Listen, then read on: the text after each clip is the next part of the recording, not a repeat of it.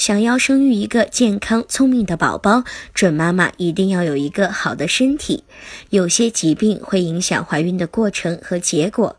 为了慎重起见，如果患有一些不易怀孕的疾病，准妈妈就应该积极的进行治疗，在康复之后再选择怀孕。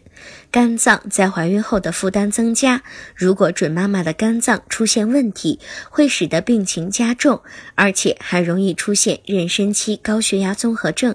因此，应该在肝脏疾病治疗好之后再考虑怀孕，而且孕期一定要加强监护。目前对肝脏病的治疗方法有很多，效果也比较好，一般都可以使病情得到控制。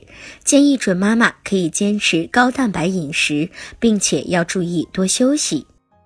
如果您在备孕、怀孕到分娩的过程中遇到任何问题，欢迎通过十月呵护微信公众账号告诉我们，这里会有三甲医院妇产科医生为您解答。